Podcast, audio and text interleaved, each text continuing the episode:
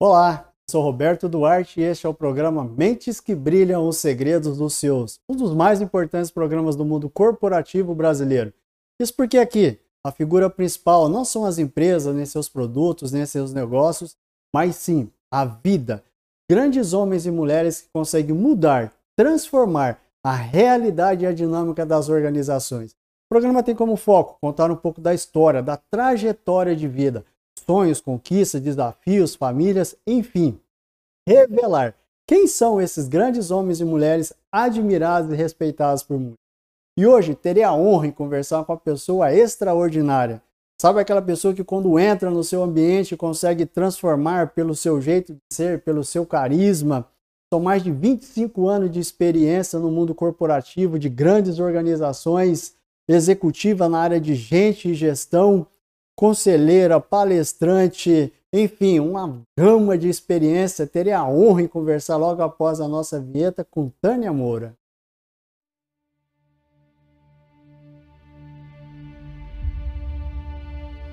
Durante a história da humanidade, grandes personalidades fizeram a diferença no seu tempo e influenciaram as gerações futuras. Com sua genialidade e uma forma ímpar de olhar para os problemas à sua volta, criaram soluções que hoje são realidade em todo o mundo.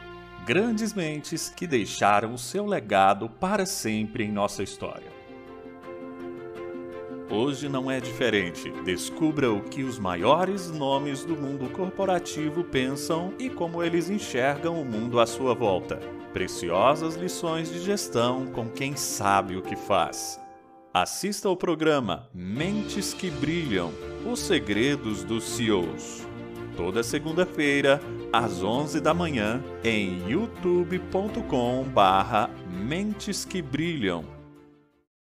Olá, gente! Apresento para vocês Tânia Moura, essa pessoa sensacional. Às vezes as pessoas acham, Tânia, que a gente inventa ah. ou criam histórias para poder apresentar as pessoas. E quando a gente fala desse carisma, na verdade é o que você transcende para a gente, é o que você irradia mesmo. Muito obrigado pela sua participação, viu?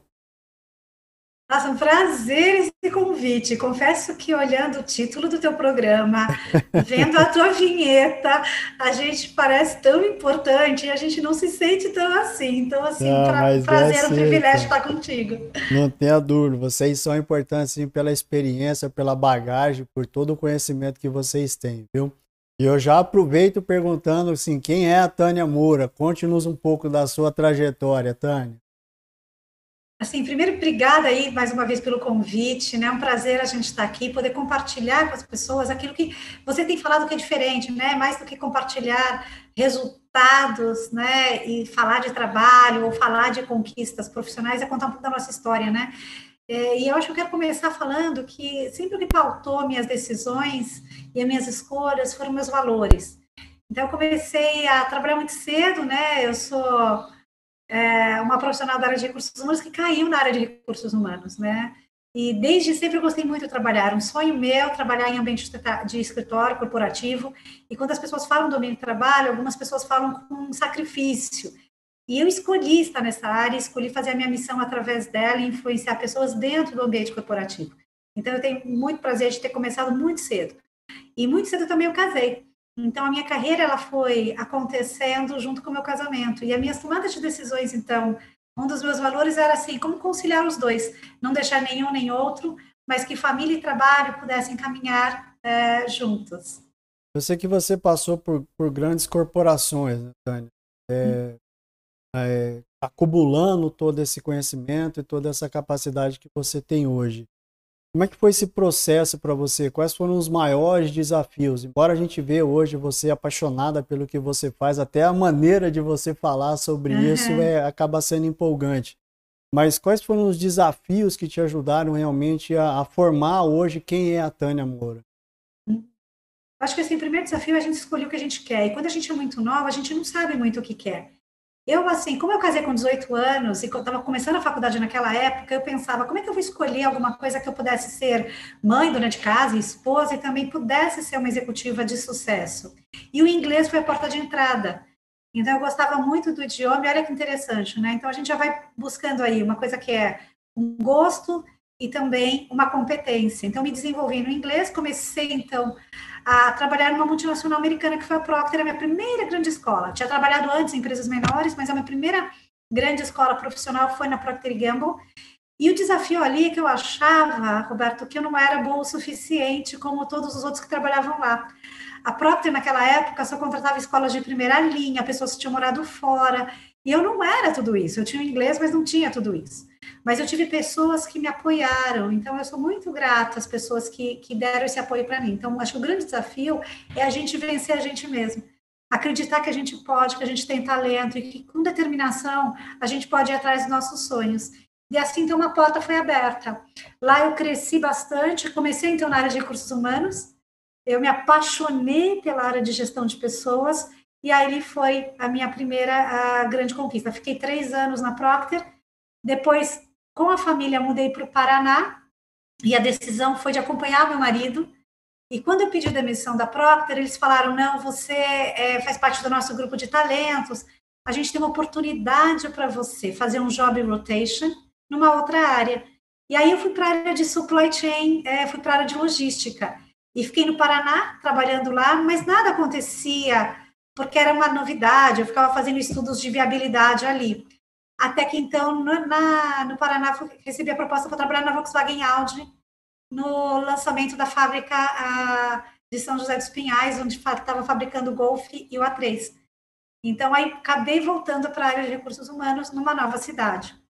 Ali eu já tinha uma filha, tive uma segunda filha, então assim a carreira foi caminhando. Então, acho que o desafio para mim, e como mulher, era sempre essa: como é que eu equilibro né, a minha vida pessoal com a minha vida profissional, o meu papel de mãe, o meu papel de esposa, o meu papel ah, de profissional, e como é que a gente junta tudo isso para realmente ter equilíbrio e o que todo mundo quer, que é a felicidade completa. Né? E felicidade a gente fala, nunca a gente é feliz o tempo todo, mas a gente sabe que a gente está feliz com as escolhas que a gente faz e poder ir crescendo junto é, como família e como carreira. Faz, faz todo sentido. Ô, Tânia, como é que funciona, pra, como é que funciona até hoje para você a questão de, é, lógico, essa passagem sua por grandes empresas também te deram uma bagagem muito boa. Mas como que funcionava para você o processo de estabelecimento de metas pessoais para crescimento? Que de um lado você tinha a família que você acompanhou e do outro lado tinha a ânsia, a vontade e, e, e o desejo de continuar crescendo. Então, como que funcionou isso para você? Como é que você conseguiu estabelecer isso? Ai, adoro essa tua pergunta. Assim, eu sempre me vi uma pessoa muito estrategista. Então, como eu casei nova e pensei assim, eu quero ser uma executiva, eu sempre pensava qual vai ser a profissão que eu vou ter, que eu posso conciliar os dois, e qual vai ser a profissão do futuro. Então, assim, eu não tinha certeza do que ia ser o futuro, né? Ninguém tem. Então, o que eu pensei? Como é que eu defino, então, uma trajetória de aprendizado e uma trajetória de conquistas que eu possa estar bem hoje e também me preparar no futuro. É, e aí eu pensava, eu não quero repetir segmentos, porque eu não sei se no momento o segmento do varejo vai estar bom, ou de serviços, ou a indústria, ou tecnologia, porque a gente sabe que no Brasil tudo é muito sazonal, né? Uhum. Tem época que é muito bom ser engenheiro, mas a gente sabe aqui em São Paulo, por exemplo, é, na década de 90, tinha uma lanchonete chamada O Engenheiro que Virou Suco. Os engenheiros ficaram desempregados e era muito difícil conseguir emprego naquela época. Então, com essa história, eu pensei: o que, que vai me fazer uma profissional diferente? Era conhecer diferentes segmentos, diferentes culturas organizacionais e sempre me atualizar. Então, a meta que eu definia era: o meu próximo emprego é uma cultura diferente, é um segmento diferente, mas o meu diferencial vai ser pessoas.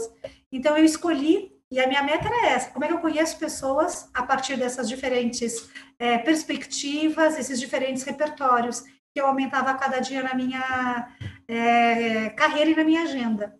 Então, eu não, a minha formação, na verdade, eu fiz a primeira formação tradução e intérprete inglês, que foi por onde eu entrei.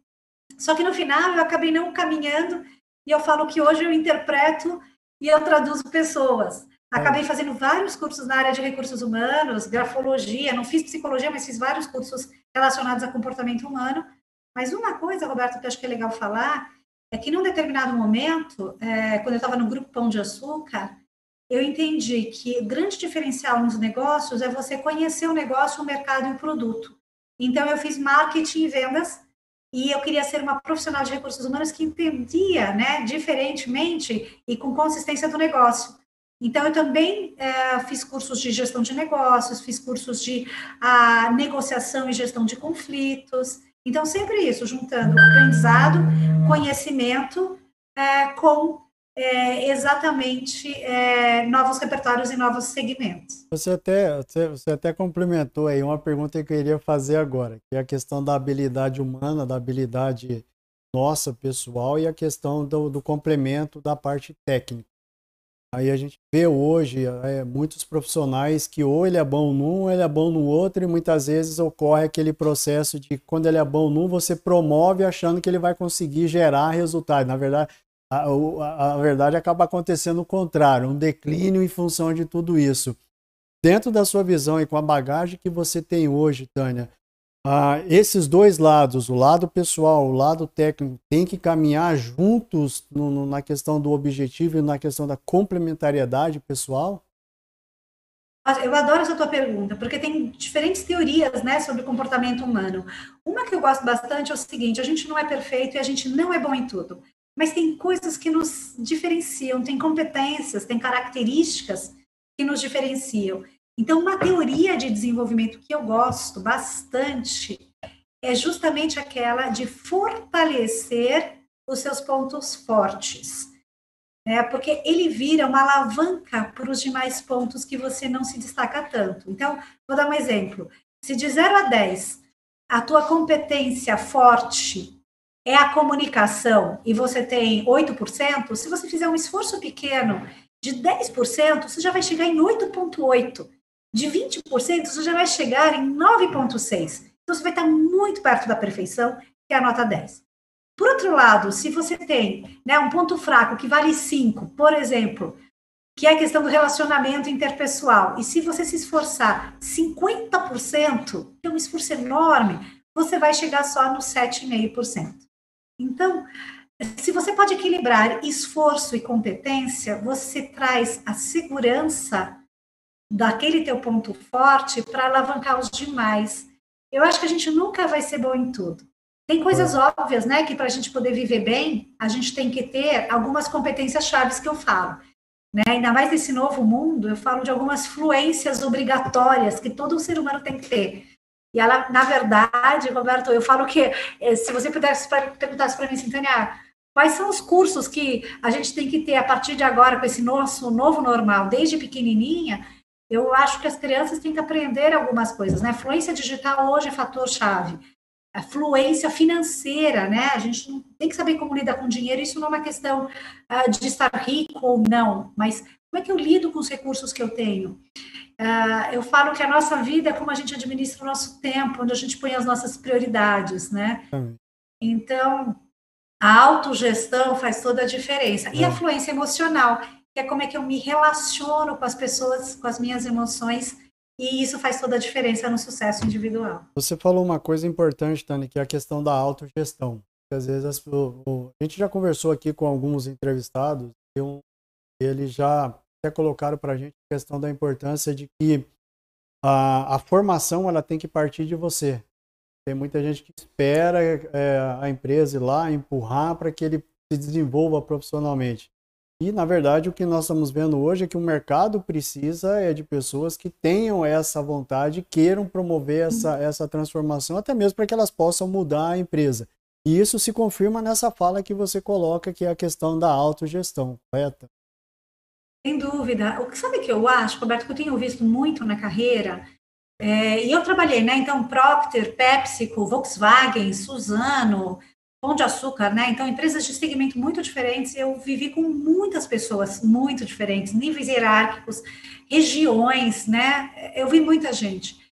E querendo ou não, Roberto, pessoas que são protagonistas da sua própria carreira ainda são raras. No passado, a forma como a carreira era conduzida era muito diferente do que era hoje. Então, as pessoas esperavam que as empresas né, fornecessem cursos, fornecessem direcionamento e até a própria decisão sobre o que ele ia fazer ou não. No passado, as empresas achavam, né, as pessoas achavam que você tinha que entrar numa empresa e ficar só nela. E tudo que era diferente disso era errado, né? Hoje a gente percebe que as carreiras são múltiplas, né? A gente vai viver muito mais. Eu não sei vocês nem a sua história, mas a minha mãe tem 85 anos, extremamente lúcida, extremamente ativa. Ontem nós estávamos juntas e ela falava: Ah, eu quero ir para um lugar onde eu possa realizar, tem muita vida pela frente. Olha. Então você imagina, se eu vou viver o tanto que minha mãe vive, com a energia e com a lucidez que ela está, dá tempo de eu fazer engenharia, medicina, artes, dá tempo de estudar muita coisa. Então, a vida está diferente, as pessoas precisam ser protagonistas dessas suas histórias, né? O, o, o Walter Longo que fala muito sobre isso, sobre a questão do, do, do, constante aprendizado e das fases de mudança que nós vamos passar até, até nós sairmos desse plano que nós estamos. É realmente esse glow learner, né, que é o, o crescimento de aprendizado. Eu vou, vou viver crescendo e aprendendo. Ah, legal. Uhum. Tânia, vamos falar um pouquinho sobre família. É, você colocou aí a importância de você abrir mão de algumas coisas para acompanhar a família e isso te, é, te, propiciou, te, propiciou, também crescer em outras áreas que talvez você nem esperava que fosse acontecer. Qual é o papel da família para você, Tânia? O que, que ela representa hoje na sua formação, na pessoa que você é? É, olha, acho que para mim família é tudo. Eu vim de uma família muito grande, uma mãe nordestina, um pai paulista, uma mãe corajosa, que saiu do Nordeste veio desbravar em São Paulo. Na época, só para ter uma ideia, ela teve um casamento arranjado, ela disse não. Então, eu tenho um histórico de é, uma mãe muito corajosa. Então, a minha família é uma família de mulheres corajosas. Nós somos cinco irmãs, eu tive um irmão que faleceu, mas hoje tem muitas mulheres. Eu tenho duas filhas, adultas já, então, muita mulher na família. E, assim, sempre eu fui caminhando com a família, é, dando muito apoio para tudo e tomadas de decisões em família. Hoje eu sou viúva, a gente acompanhou meu marido quando ele esteve doente durante três anos, foi bem difícil, mas a gente se apoiava. Mas ao mesmo tempo que família é importante, o que eu acho bacana é que a gente tem princípios muito sólidos do que a gente acredita, né, como princípios de vida, princípios cristãos que nos direcionam, nos ajudam a tomar decisão. Mas o que eu acho que é mais bacana, Roberto, e eu como mulher preciso falar isso, é que eu tive um marido que me ajudou muito a me dar liberdade e autonomia para construir minha carreira Legal. e ao mesmo tempo ter esse equilíbrio de tomar uma decisão do que eu queria fazer, do que eu gostava, de colocar meus dons e talentos a serviço da humanidade, mas ao mesmo tempo apoiando as nossas diferenças. Então eu fui casada com um artista. Então imagina, executiva e artista, nós muito diferentes em termos de é, estilo de vida, é, de rotina de trabalho, mas uma admiração e uma torcida muito bonita. Isso, isso, e a gente aprendeu a viver juntos assim, com essa diferença. Isso só reforça que aquela frase que por trás de um grande homem existe uma grande mulher não é verdade, né, Tânia? Na verdade, ao lado de um grande homem existe uma grande mulher, né? É, é, isso mesmo, ao lado. E eu também o apoiei, porque não é fácil ser artista no Brasil, onde a arte né, não, é tão, não era tão valorizada. Hoje em dia a gente viu que a arte, por exemplo, salvou emocionalmente muitas pessoas nesse momento de pandemia. A arte ela tem um papel muito especial na vida das pessoas, mas como ela não é tida como né, uma fonte de renda tão forte, ou a gente também tem alguns exemplos, infelizmente, não muito positivos, é, de algumas questões coletivas no Brasil e no mundo de forma geral, então ela é muito questionada. E a gente saber respeitar as profissões, saber é, respeitar as escolhas em família, isso é muito forte.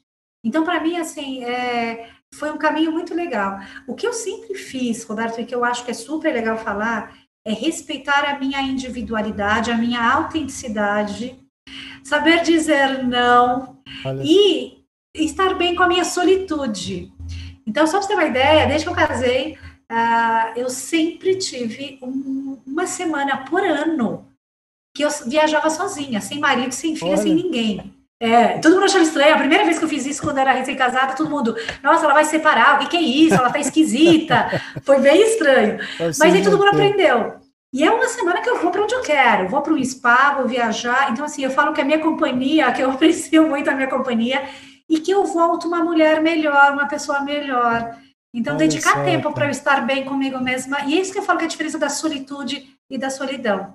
Eu acho que a gente desenvolver isso é bem importante. Isso pode ser considerado, Tânia, como uma como um artifício, não, é, artifício não, como uma ferramenta que você utiliza até mesmo para conseguir equilibrar essa relação do mundo corporativo com, com a família?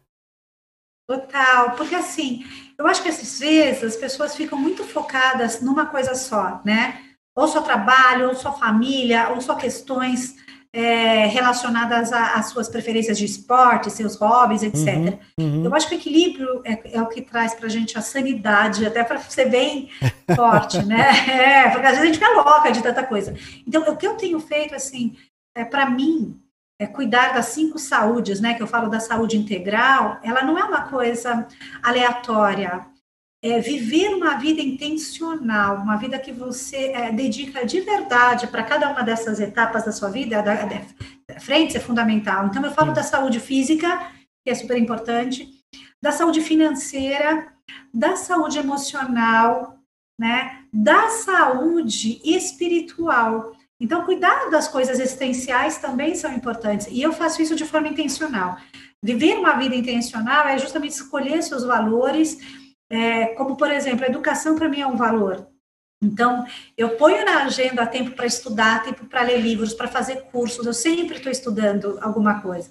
É, eu ponho na agenda, por exemplo, tempo para encontrar com as pessoas, seja agora virtualmente, né, os Exato, cafés virtuais, para ligar para as pessoas. Hoje mesmo liguei para duas pessoas que fizeram aniversário. Para mim, eu esqueço, não lembro de aniversário, minha mãe nunca lembrava, mas eu ponho na agenda. O, face, então, o. Facebook ajuda muito nesse sentido. Nossa, o Facebook, o LinkedIn. Porque eu sei que para alguns lembrar o aniversário é importante, para mim não, não tanto, mas eu, eu dou importância para que as pessoas se importam. Uhum. Então eu invisto em relacionamento, eu invisto em educação, eu invisto em aprender mais sobre finanças, eu invisto em estar atualizada no mundo corporativo. Isso, então, é uma, é uma atividade intencional. Que legal, Tânia. Uma, uma pergunta, Tânia. Você comentou lá no início sobre a questão dos seus valores, que ajudou a formar hoje. Quais são os valores essenciais da Tânia que ela é, impregna isso hoje e, e, e, também quer que isso seja carregado aí perante as suas filhas também, as suas futuras gerações? Ah, eu acho que tem alguns que são. Claro que a gente vai falar, tem alguns que a gente gosta mais, né? Então, por uhum. exemplo, essa questão da família, para mim, é um valor, e cuidar e, e, estar junto com a família e atenção à família é importante. Respeito às diferenças, para mim, ele é, é fundamental. E eu falo diferenças de opinião, diferenças de estilos, diferenças de interesses.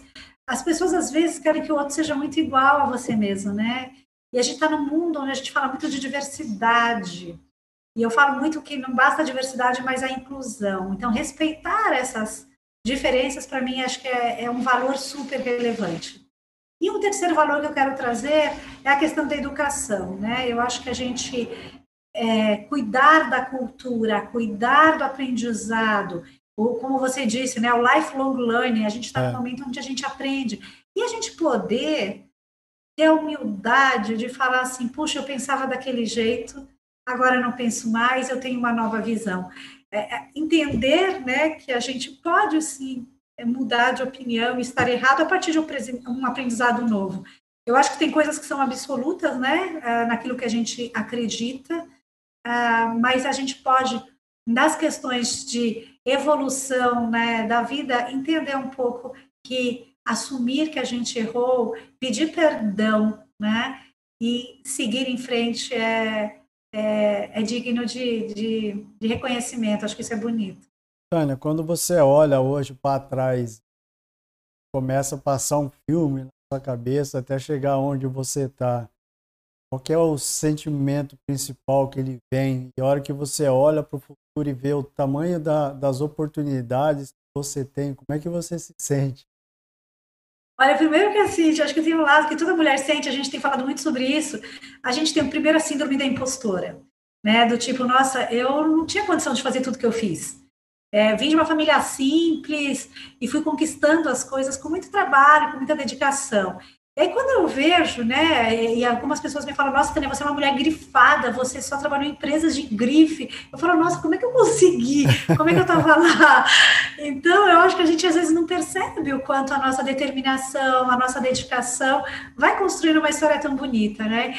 Então, ao mesmo tempo que tem uma sensação de síndrome da impostora, tem também de orgulho, né? E aí eu acho que o grande aprendizado é o seguinte: a coragem, ela não é ausência de medo ela é, mesmo com medo, você ir em frente, né? Dominar esse teu uh, sentimento, ele é super importante. E eu falo, inclusive, sobre sentimento no livro Gestão das Emoções, né? Que é um dos livros que eu escrevi. Eu falo bastante disso. Como é que a gente é, controla, regula, primeiro identifica, né? É, as emoções para a gente poder saber ter uma vida melhor. E aí o que eu vejo é o seguinte: a gente precisa é, tirar, né? Tudo aquilo que nos pede, essa autossabotagem que às vezes a gente faz, e ter coragem de ir em frente, sabendo que de verdade Deus criou a gente com tantos dons, tantos talentos, criou a gente com a missão de co-criar né, o mundo que a gente está aqui. Então a gente tem que ter ousadia.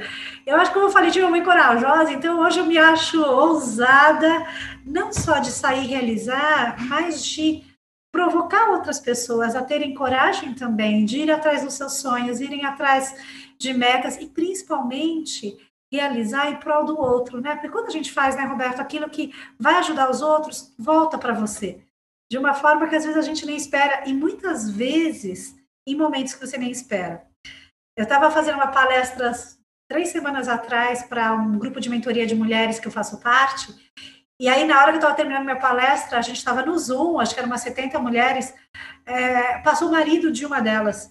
E aí, quando ele me viu, ele falou assim: Eu conheço ela, trabalhou comigo é, na Volkswagen lá atrás. Eu falei: Meu Deus, ele lembrava de coisas. Olha e a só. imagem que ele tinha minha era lá atrás. Então, a gente vai deixando marcas, né? E que essas marcas possam ser positivas. Fantástico, Tânia. Tânia, a gente vai falar um pouco sobre a agenda. A gente falou aí, é, a Tânia também é escritora, já tem alguns livros lançados. Dia 29 vai ter um outro evento para lançamento de mais um livro como é que é a agenda da Tânia hoje? Como é que ela administra essa agenda? Não, bacana você falar, porque tem uns amigos que falam assim, Tânia, como é que você está fazendo tanta coisa? É, e eu acho que a coisa mais importante, se eu pudesse dar dica, né, quando eu falei da autogestão, é, o nosso sucesso está relacionado com o que a gente põe na nossa agenda. E agenda, gente, não é só uma mera questão de horário, é questão de vida. Eu costumo falar que aquilo que é importante para nós é super facilmente identificado através dessas duas coisas, o que você põe na sua agenda e aonde você investe seus recursos. Você quer saber o que é importante para uma pessoa, você pergunta isso. Como é que é a agenda dela, né? E como é que ela está investindo uh, financeiramente os seus, os seus recursos. E assim, a minha agenda, como é que eu faço? Eu, de forma, de novo, né, de forma extremamente intencional. Então, a minha agenda é muito produtiva, eu sou aquela pessoa que acorda cedo, tem uma pauta, eu, eu me pauto mesmo pela agenda. O que, que eu tenho dedicado o meu tempo hoje? Então, escrever é um dos meus. É, que era hobby, virou profissão. Eu estou saindo, vou até aqui fazer uma propaganda também, isso é que ele trouxe, né? Mulheres do RH.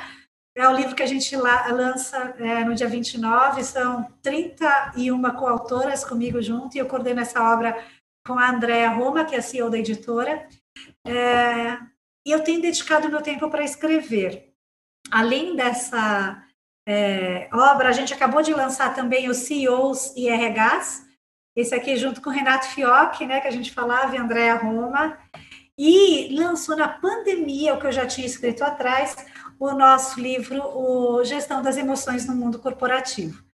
O outro livro que eu tenho, que é O Poder do Álcool, já foi lançamento ano passado mas eu ponho na minha agenda é, tempo para escrever, tempo para conversar com as pessoas, tempo para atender na consultoria, né? Hoje eu tenho uma consultoria em gente e gestão, faço mentoria com executivos, com C-level, e ponho, gente, tempo na agenda para dormir, tá? Então, para quem não acredita, eu sou dorminhoca, Roberto, dormir para mim é uma coisa importante. Olha só, que legal, Tânia. Esse, esse que é o gostoso. A gente, às vezes, tem aquela percepção de que, o, que o, ah. os grandes executivos eles são intocáveis, são feitos de ferro. É, uhum. e, e, eles têm, e eles precisam ser dessa forma. E na verdade o que o, que o programa, cada, cada entrevista que nós vemos, que isso não é a realidade. Nós temos realmente pessoas que tem seus sentimentos, tem as suas, tem os seus valores, tem um tratamento seu com a família, é, consegue fazer essa segregação e você é a prova disso. Mais uma prova que a gente consegue mostrar que o mundo corporativo ele não precisa ser aquele mundo de ferro e nem ser a, a, a, a ferro e fogo. Muito legal. Ana, vamos falar sobre um tema sobre o processo de tomada de decisão. Você acompanhou e acompanha toda a sua vida grandes executivos no processo de tomada de decisão. Vê uhum. a importância, primeiro, do, do, uso da tecnologia para amparar e dar, dar, dar subsídio para esse processo. Mas existe um outro lado que é o lado humano, que é muitas vezes uhum. traduzido pela questão do sentimento, pela aquela questão da intuição. Uhum. Como que funciona isso, Tânia? Aí eu vou quebrar isso em duas perguntas. Uma, pela experiência de você ter acompanhado os grandes executivos nesse processo e por você, né? Como que você é, assimila e como é que você consegue colocar isso nesse sentido de, ó, na, na, tem muitas coisas que eu levo pelo lado da uhum. intuição e só usa os números como respaldo, mas muitas vezes uhum. eu contrario esse número e falo, ó, a minha intuição me diz isso. E na verdade é aquilo que acontece. Como é que é isso para uhum. você, Tânia? É, nossa, eu adoro isso. A gente que estuda comportamento humano, a gente fala muito do perfil, né? Quais são as personalidades que ajudam mais em um em outro. Só para ter uma ideia, eu sou da área de recursos humanos, mas eu tenho um perfil chamado ENTJ, né, na, de Jung, que é um perfil que toma decisões intuitivas, mas eu sou muito racional. Então, eu sou aquela que pesquisa, eu sou aquela que pesquisa. Então, qualquer coisa que eu vou fazer, eu, eu, pesquiso antes. Então, se eu for fazer uma viagem, eu já pesquisei sobre aquele país, já pesquisei sobre aquela cidade, os melhores meios de chegar lá. Então, para mim, fatos e dados são coisas super importantes. E as empresas que eu passei, elas me ensinaram muito sobre isso. A Suzano, por exemplo, você não toma uma decisão se não tem Seis Sigma ou outras metodologias de análise de dados, até para. Eu lembro que para escolher o ônibus de transporte coletivo dos colaboradores era muita tomada de decisão, muito benchmark, muita informação.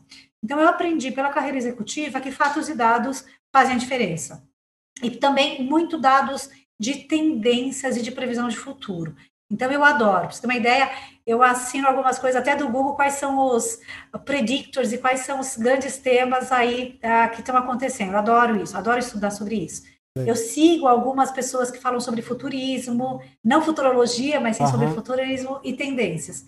Então, eu adoro, né? Olhar o passado e olhar o futuro. Agora, acho sim que e, e a intuição faz toda a diferença. As mulheres têm isso geralmente mais forte, isso é dado de conceito. Uhum. Muitas vezes, no mundo executivo, eu vejo, somente nessas multinacionais que eu tenho trabalhado, grandes empresas, que às vezes isso é abafado e é uma pena. O varejo e empresas familiares, por exemplo, você vê que a intuição é mais forte. Eu acho que é por aqui que as pessoas tomam decisões assim.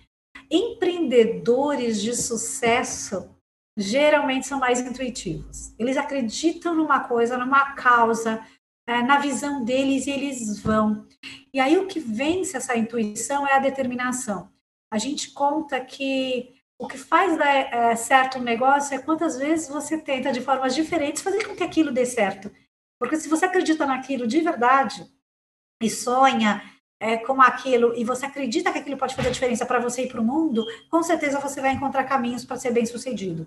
E aí a persistência, a determinação, a mentoria com pessoas mais sábias que você, ferramentas, suporte vão te levar ao sucesso. Né? Então isso é bem interessante. Agora, um dado que eu quero acrescentar, Roberto, na tomada de decisão, é que eu tenho visto que é uma questão velada. Eu vejo que muitos executivos e empreendedores muitas vezes são tomadas por duas questões na, hora de tomar decisão: pelo ego e pelo medo. Então, às vezes, você quer tomar uma decisão, mas você pensa assim, nossa, se eu tomar uma decisão como essa, quando o ego chega primeiro numa reunião, por exemplo, é o que, que os outros vão pensar? O que, que vai acontecer comigo? É, qual é o meu status? Será que então, às vezes, o ego te bloqueia em decisões importantes, principalmente porque o ego é muito comparativo. E para pessoas muito competitivas, isso tem uma relevância maior. Então, eu vi muitos executivos tomando decisões erradas porque o seu ego estava acima daquilo que era a sua prioridade, daquilo que eram valores fundamentais para uma decisão mais assertiva. E o medo, por outro lado, é aquela questão, é medo de ficar desempregado, medo de tomar uma decisão errada, medo do que as pessoas vão achar, medo do futuro. E aí as pessoas acabam não tendo aquela ousadia, que às vezes a intuição, aquela vozinha no fundo fala, vai por aqui. E aí eles então se recolhem e acabam não sendo tudo aquilo que eles poderiam ser. Tânia, deixa eu fazer uma pergunta. Dentro desse contexto, você tocou num ponto fantástico, que é a questão da, da muitas vezes da falta de humildade do próprio gestor. É, hum. você acha que ah, é, essa, essa roupagem hoje que, que, o mundo corporativo nos mostra de que realmente nós temos que ser invencíveis, nós temos que ser uhum. é, superdotados, todas as nossas decisões têm que ser infalíveis e nós temos que acertar 100% do, de tudo que nós fazemos. Você acredita na possibilidade que esse mundo corporativo nosso se torne mais humano, onde nós temos pessoas é, que valorizam muito mais a, a correlação, a, a, cooperação e a competição, né, que essa é uma, uma palavra muito interessante para o nosso contexto, e que isso pode ser hoje a ferramenta ou a chave que, tá, que tem transformado as organizações nesse momento que nós estamos vivenciando? Nossa, tua pergunta é ótima. É, como vice-presidente da Associação de Recursos Humanos, eu não tinha melhor cenário para te responder. É, nós estamos na VPRH comemorando 60 anos. E mesmo antes de saber da pandemia, nós escolhemos como tema a humanização no ambiente corporativo para comemorar esse nosso marco como associação. É, o que, que, eu acho? Acho que assim a gente cresceu, né? A gente vem de uma cultura mundial, mas no Brasil, falando especificamente sobre o nosso país, onde homem não podia chorar, né? Foi assim que a gente ensinou. Ah, você não podia errar. Se você pensar as multinacionais, principalmente as grandes empresas que têm estrutura de avaliação de desempenho, meritocracia, você era promovido ou remunerado a partir dos seus resultados, das suas competências. Então, se você errou, você perdeu ou uma promoção ou um cargo. A gente viu aí, é, durante muito tempo, uma troca de presidentes a cada dois anos. Exato. Por quê? Errou, saiu, não cumpriu meta, saiu. Então, mal dava tempo de fazer o um mandato, né? É, como é que você fecha um ciclo se no primeiro erro você sai? E a gente, então, sempre é, ensinou as pessoas no mundo corporativo a serem perfeitas, a serem exatas.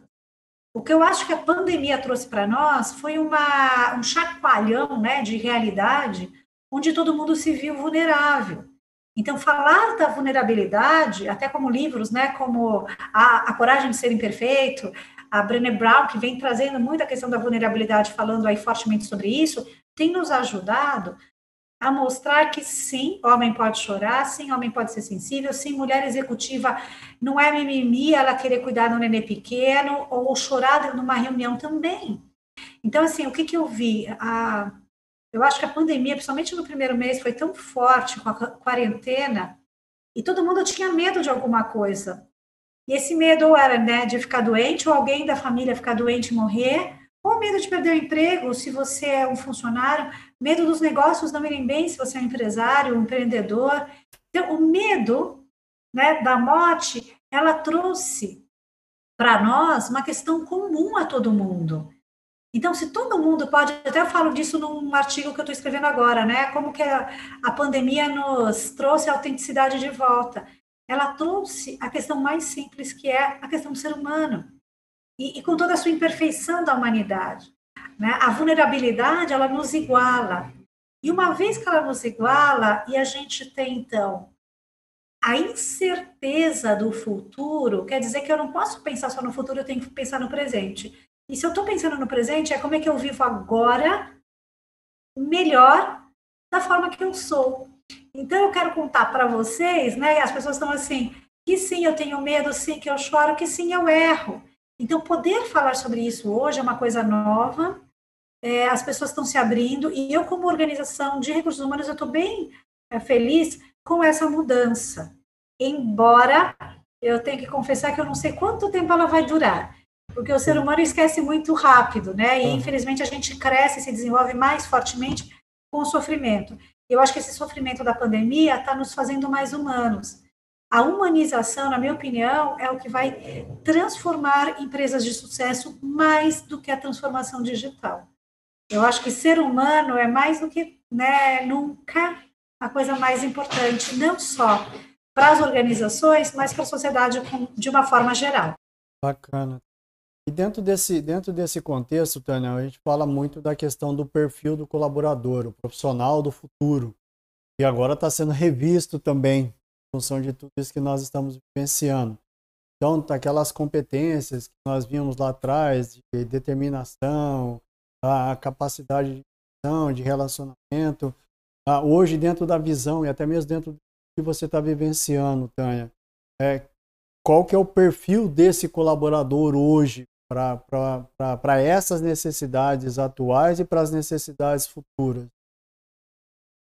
é, eu acho assim, a gente vai ter que ser fluente em algumas questões, como eu comentei. Então, a primeira fluência que eu falo é a fluência de ser protagonista, né? É a uhum. autogestão, é assim, como é que eu tomo posse da minha vida.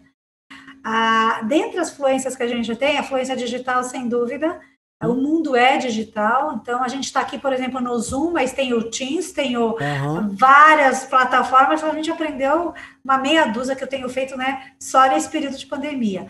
Então, uh, ser digital não é mais uma questão diferenciadora, ela é questão de sobrevivência e vai fazer parte, principalmente, das gerações daqui para frente, como uma coisa normal. A fluência financeira, como eu disse, a gente vai ter que aprender a lidar com o nosso sustento, não só esperando do governo, das empresas, do seu trabalho e pensando que a nossa vida vai ter uma longevidade maior.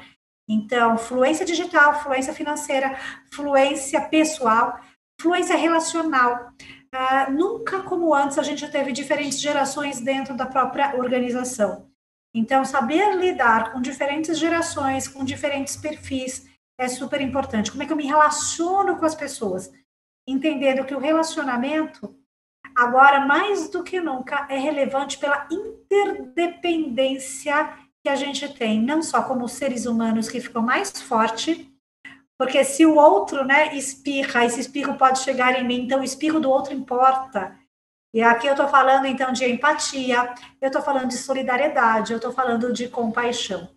Né? São é, é, todas é, competências e fluência relacional que tem a ver também com a próxima fluência, que é a fluência emocional. Como é que eu sei lidar com todas essas emoções, ah, que a gente não fala mais, por exemplo, de é, resiliência, mas de antifragilidade. Tânia, como é que faz, Tânia? Porque assim, hoje nós temos, a gente sabe, é mesmo, isso é fato para todo mundo, a, fragilidades que nós temos no nosso sistema de ensino. Eu falo em termos de faculdade dos profissionais e do, do, do nível dos profissionais que estão indo para o mercado.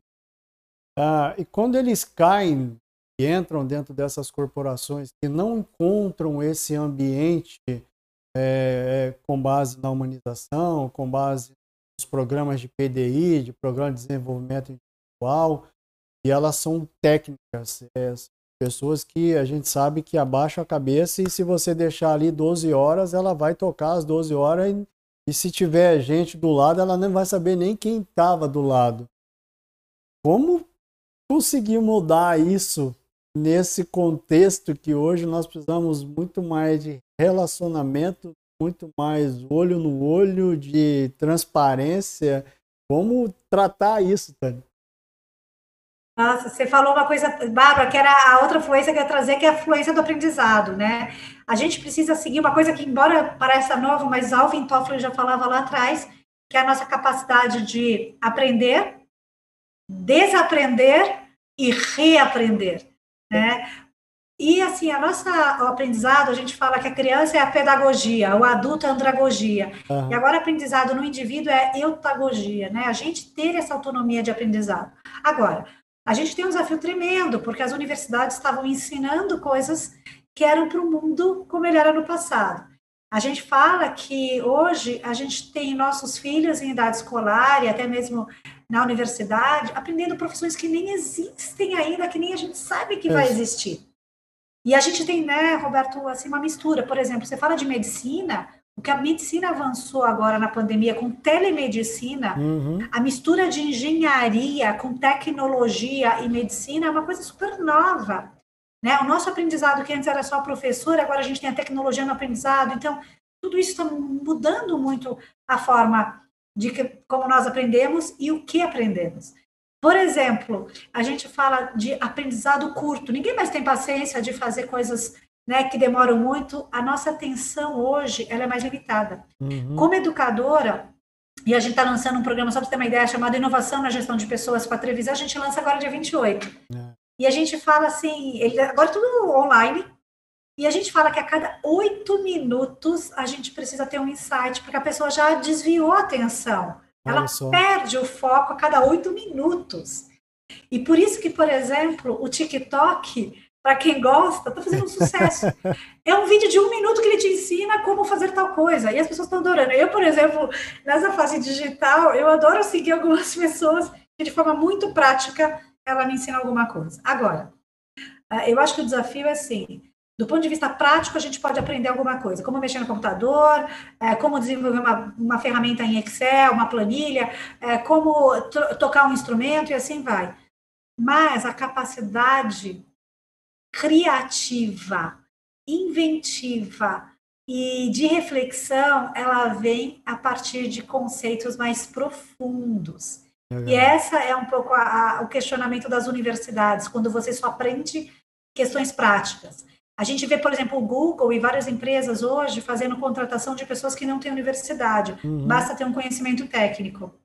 Eu, particularmente, acho que a gente tem que ter os dois, porque se a gente vai só para a prática, em que momento, Roberto, a gente vai trazer reflexões existenciais, filosóficas e profundas, que, na verdade, nos estimulam é, o que eu acho que é uma, uma capacidade, uma competência fundamental para o futuro, que é a capacidade criativa. E criativa uhum. não no sentido de só inventar alguma uhum. coisa, mas de, eu gosto de uma definição que a criatividade é a capacidade de criar e resolver problemas.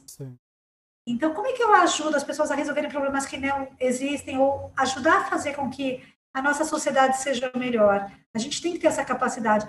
E a gente vê que crianças que foram criativas na infância, que tiveram esse tempo de brincar, uhum. tiveram esse tempo de, de sonhar, de imaginar, ela tem uma criatividade maior. Então, a arte, a música, as emoções, todas fazem parte disso. A gente não pode perder e achar que só treinamento técnico vai fazer a diferença. Tem uma. Vou entrar até na próxima pergunta, Tânia. Na semana passada eu estava conversando com um diretor-presidente de uma organização e ele falou de um, de um modelo que até, até a gente aprende, né? Eu, eu não conhecia, que é o modelo Makers que é o modelo da, da, que as corporações agora estão adotando, que é o de fazer, que é o hands-on, de colocar a mão na massa e, e, trabalhar esse ponto que você colocou, que é o de resolver problemas. Ou seja, o problema surge, como é que eu vou resolver? Aí a pessoa vai buscar todos os conhecimentos técnicos e consegue desenvolver. Isso é algo que está vindo para dentro das corporações.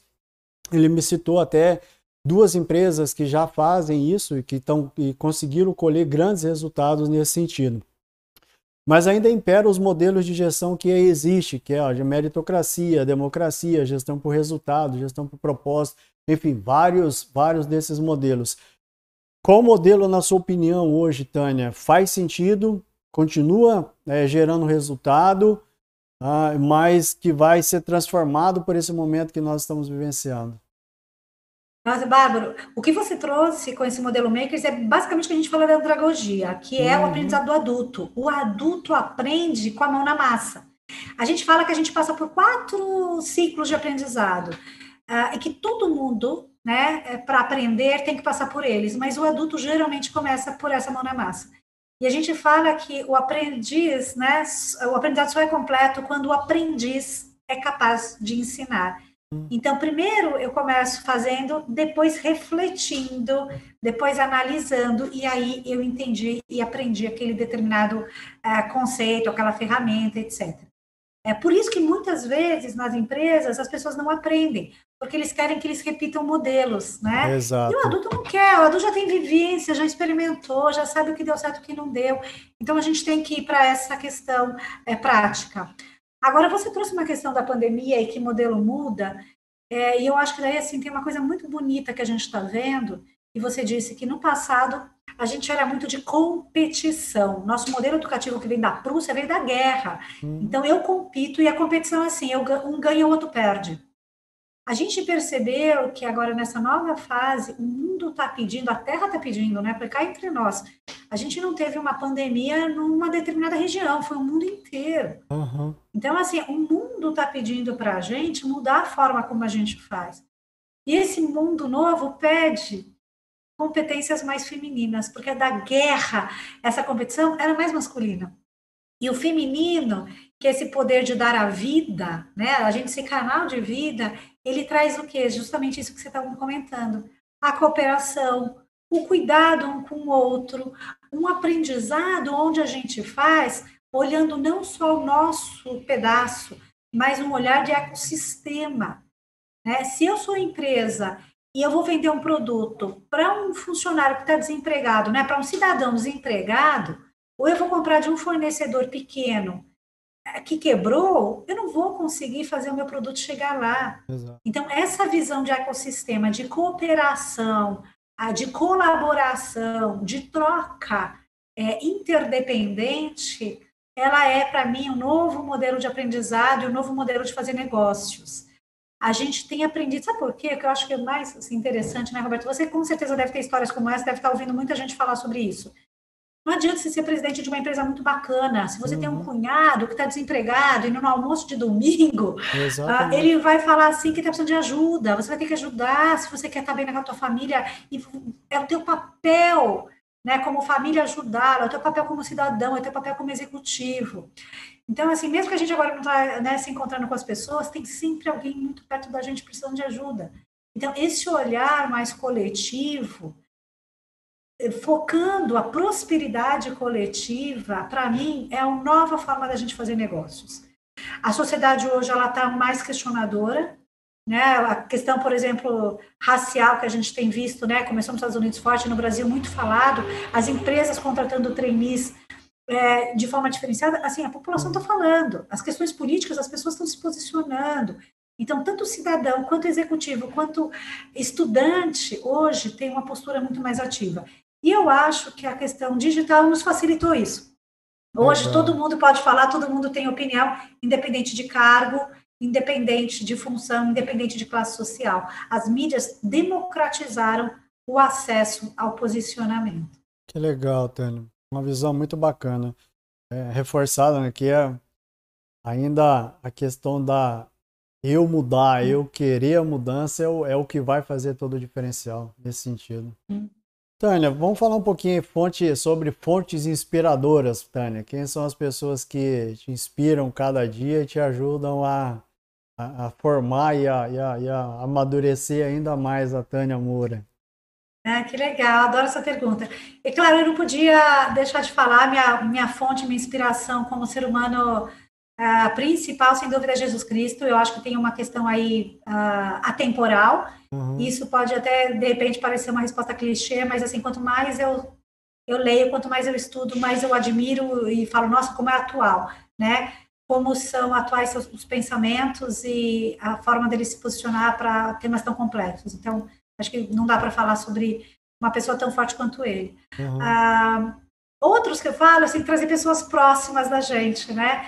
Eu acho que tem algumas mulheres muito corajosas, e é claro, eu como mulher tenho que me inspirar, então eu trago aqui algumas figuras muito fortes, né? Michelle Obama, por exemplo, que é uma mulher que também teve a síndrome da impostora, uma mulher que teve a voz de ser representar um dos maiores países e, e lutar por questões é, tão importantes e que, de tanta representatividade no mundo global.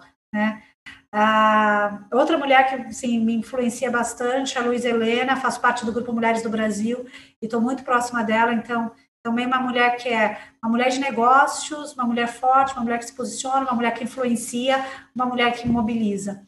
É, eu acho que assim essas pessoas nos ajudam. Agora, eu não posso deixar de falar das pessoas mais próximas, então A, a minha mãe e minhas irmãs também são, são mulheres que, que estão sempre perto, são determinadas e que eu admiro bastante. Que legal, Tânia. Uma, uma, uma, pergunta, Tânia. é, nós estamos vendo todo esse processo de transformação da, da humanidade, até mesmo do a gente falou de vários pontos aí de relação, de crescimento, humildade. É, o que, que, mais dentro da sua visão pessoal mesmo é, vai transformar a humanidade e de que forma nós devemos estar preparados para isso? Puxa, que, per pessoa, que pergunta profunda, né? Eu acho que o que vai transformar a humanidade é a gente ter a consciência, né? É, justamente da nossa é, humanidade, que não tem coisa mais importante do que a vida. Eu acho que a gente ressignificar a forma como a gente lida com a vida. E quando eu falo isso da vida, é de verdade o que, que importa é a gente trazer questões né, existenciais qual é o meu propósito de vida? Qual é o significado dessa vida? Para que, que eu estou aqui? Que missão que eu tenho? É, quando as pessoas conseguem parar e, e discutir e pensar sobre isso, elas vão se reposicionando, sabe, Roberto? E vão criando uhum. coragem de ser quem elas nasceram para ser. Eu falo que a autenticidade é, é, é, o momento agora, né? O poder de exercer a sua autenticidade agora tem sido muito aberto. Porque agora que a gente está vendo que tem muita coisa que não está dando certo, é hora da gente ter coragem, então, da gente ser aquilo para quem a gente nasceu é, para ser. Às vezes a gente esquece e a gente se esconde atrás de um cargo, atrás de uma imagem, atrás de um crachá. Né? Nós somos muito mais do que o nosso crachá. Né? Por isso, assim, quando eu falo de cargo, né, eu não sou o cargo, eu estou o cargo. E enquanto eu estou nesse papel, o que, que eu posso fazer de verdade? né, é, representando aí a minha missão de vida. Quando as pessoas conseguem enxergar isso, é, eu acho que aí vem uma paz, sabe, tão bonita. Eu acho que isso afasta os medos, afasta as inquietações, afasta o orgulho, afasta o ego, porque ninguém precisa ser mais que ninguém, né? Ninguém precisa ter aquilo que não vai precisar usar, ninguém precisa acumular coisas que não precisa usar. Para que tanto ter, né? É parar de preocupar com o ter e mais com o ser. E quando isso fica evidente, a gente traz a nossa plenitude, né? E aí a plenitude vem a leveza, vem a serenidade e tudo aflora. Eu acho que as pessoas quando se encontram na vida, né, elas podem repercutir tudo isso para quem está perto delas. Gente, infelizmente a última pergunta, Tânia, é qual que é o conselho que você deixa para os futuros líderes, as pessoas que estão nos assistindo, as pessoas que realmente buscam é, é, ter referências, pessoas como você é, e outras pessoas também, mas qual que é o conselho que você deixa para elas? Ah, que bacana. Eu acho que essa a primeira coisa que eu sempre falo para os líderes é busque primeiro o teu autoconhecimento. Quanto mais você se conhece, mais você vai poder fazer escolhas acertadas. Então, conheça-se a ti mesmo, como já dizia né, o grande filósofo.